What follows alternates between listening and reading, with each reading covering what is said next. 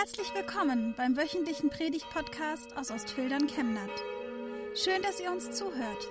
Schön, dass Sie auf diesem Weg Teil unserer Gottesdienstgemeinde sind. Liebe Gemeinde, schön, dass ihr dabei seid vor den Bildschirmen. Schön, dass Sie zuhören, auch wenn ich hier nichts davon mitbekomme. Schön, dass so viele diese Zeilen der Predigt lesen wollen. Die Predigt wurde schon per E-Mail verschickt heute Morgen. Es sind verrückte Zeiten. Noch letzte Woche haben wir hier in der Bartholomäuskirche einen Taufgottesdienst gefeiert. Der war schon stark von der Pandemie geprägt. Es gab viele Absagen bei den Taufen. Eine hat dann doch stattgefunden.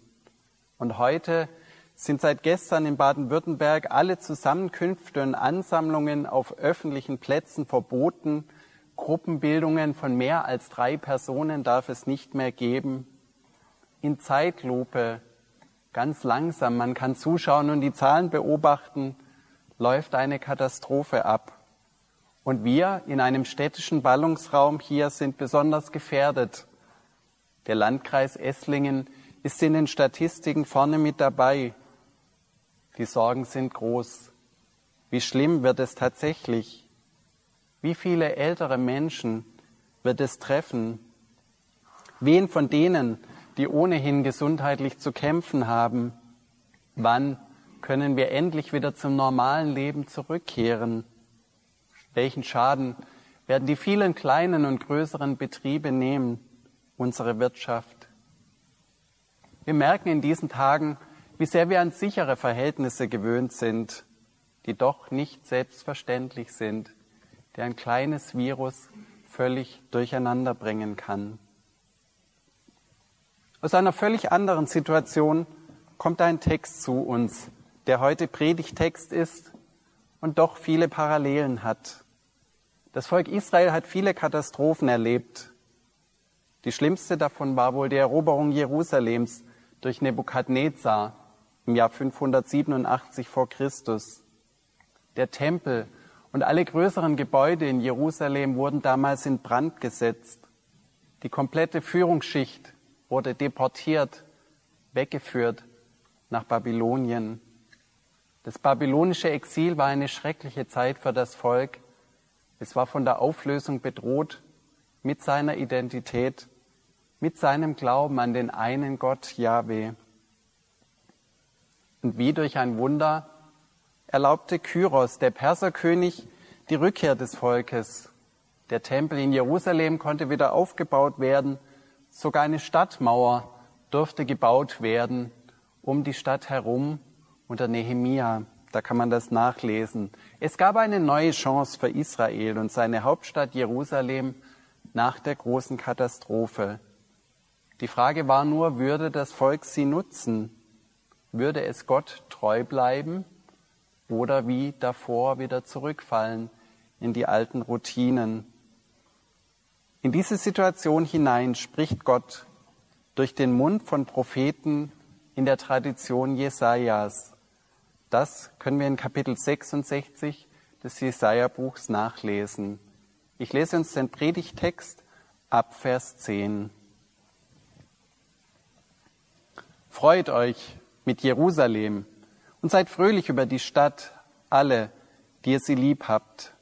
Freut euch mit ihr alle, die ihr über sie traurig gewesen seid, denn nun dürft ihr saugen und euch satt trinken an den Brüsten ihres Trostes.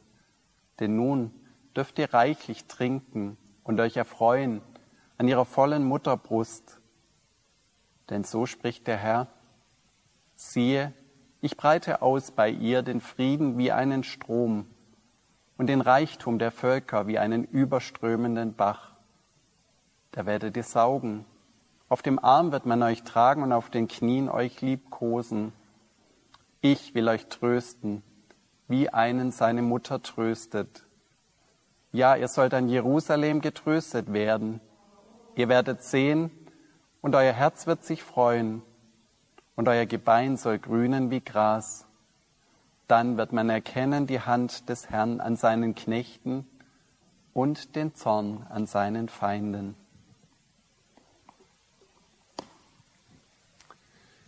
Liebe Gemeinde, noch drei Wochen sind es bis Ostern. Wir stecken mitten in der Fastenzeit und da hören wir, freut euch mit Jerusalem, seid fröhlich über diese Stadt. Moment werden manche denken, was geht mich Jerusalem an? Wenn, dann interessieren mich im Moment nur die Entscheidungen aus Berlin. Wenn, dann will ich nur wissen, ob die U-Bahn nach Stuttgart noch fährt. Aber Jerusalem ist nicht irgendeine Stadt. Jerusalem ist die Stadt, aus der der Reichtum der Völker kommt.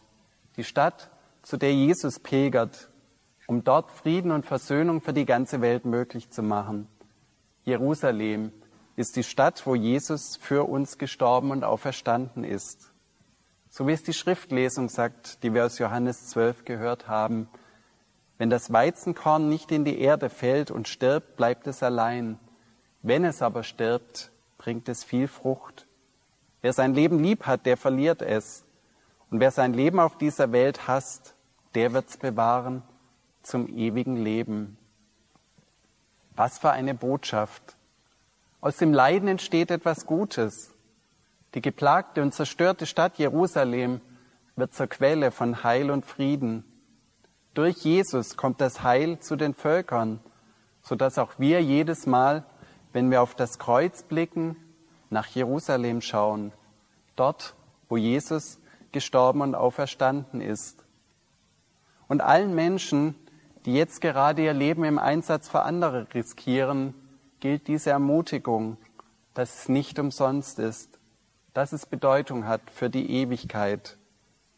Freut euch mit Jerusalem und nehmt diese Stadt, diese geplagte Stadt, die immer wieder aufgestanden ist, als Beispiel, dass Gott durch Krisen hindurch helfen kann. Die Prophetenworte unseres Predigtextes leben von einem starken Bild. Das ist der Säugling. Ein kleines Baby müssen wir uns vorstellen. Und was gibt es Schlimmeres als das verzweifelte Schreien eines hungrigen Babys? Als gäbe es keinen Morgen, schreien diese kleinen Babys, als hätte es nicht schon tausendmal Nahrung bekommen. Aber dann beugt sich die Mutter über ein Baby und gibt ihrem Kind aus der Mutterbrust zu trinken.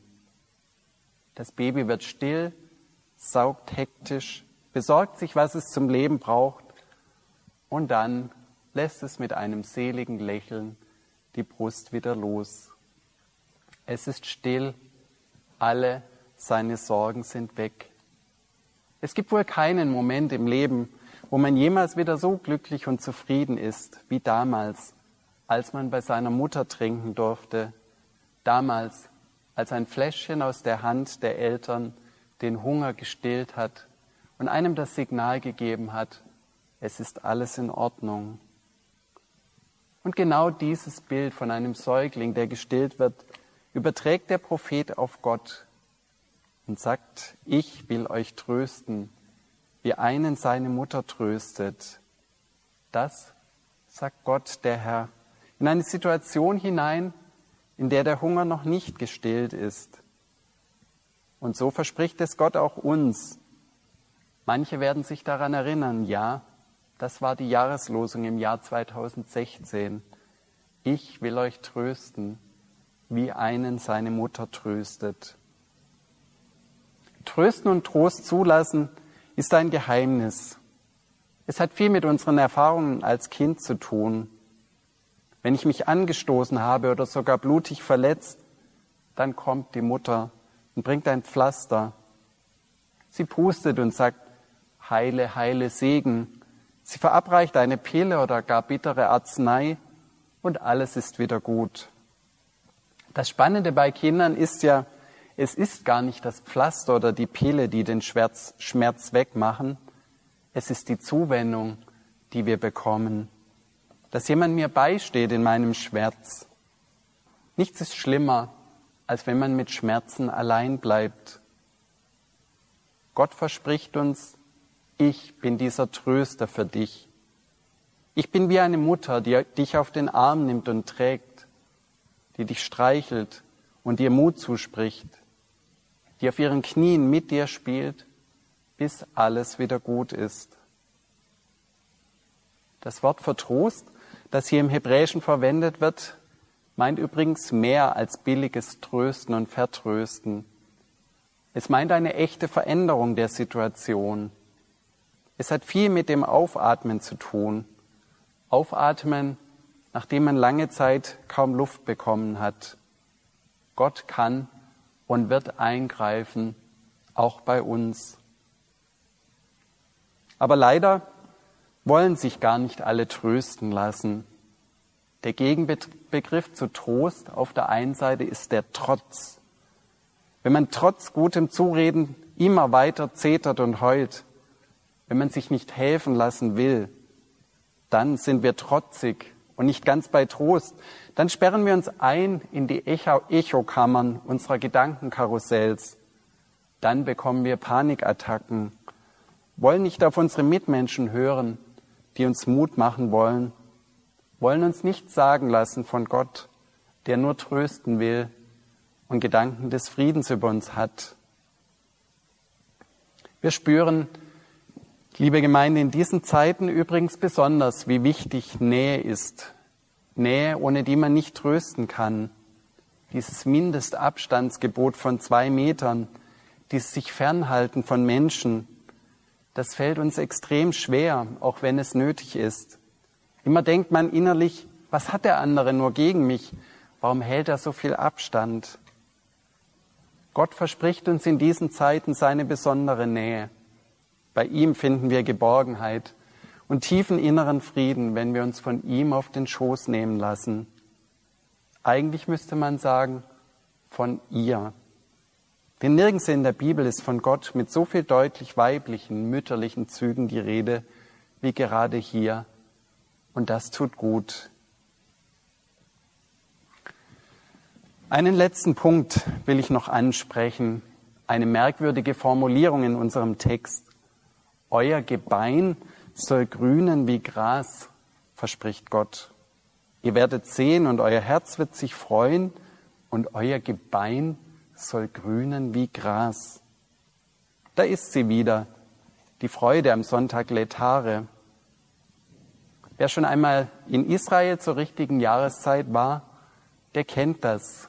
Und auch wir erleben es ja gerade. Die meiste Zeit ist es in Israel karg und heiß.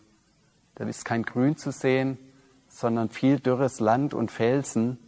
Aber dann im Frühling, da werden die Berge und Landschaften überzogen von einem wunderbaren Grün, das von jetzt auf nachher zu blühen beginnt.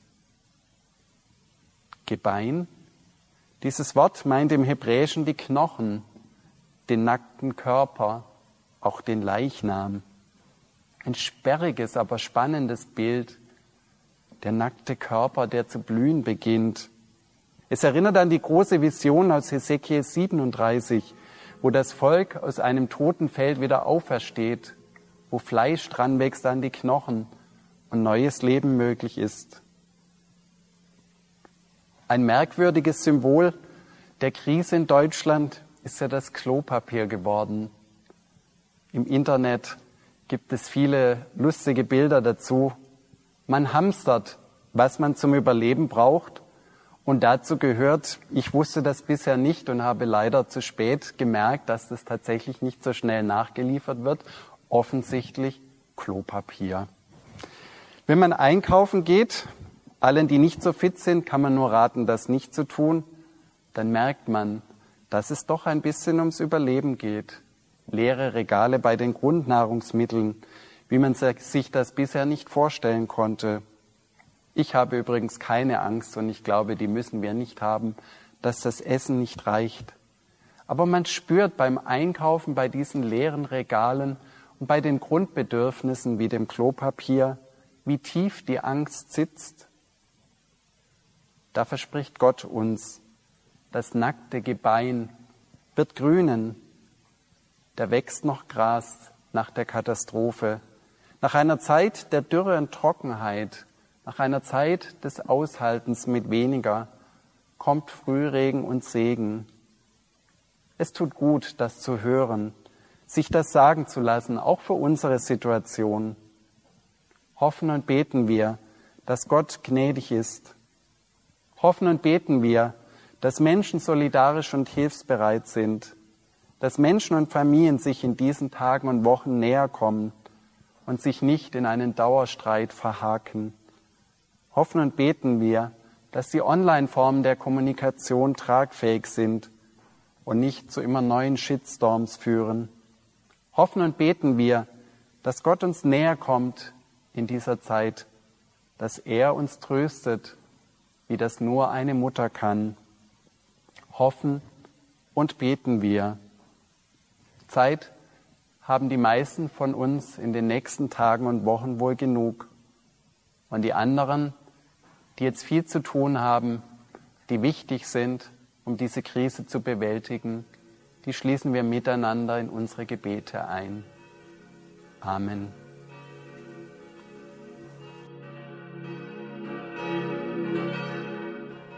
Wir wünschen eine gute und gesegnete Woche und hoffen, dass Sie nächste Woche wieder dabei sind oder wir dich beim nächsten Mal im Gottesdienst vor Ort sehen. Weitere Infos zur predigenden Person und zu den Angeboten unserer Kirchengemeinde findet man auf unserer Homepage chemnat-evangelisch.de.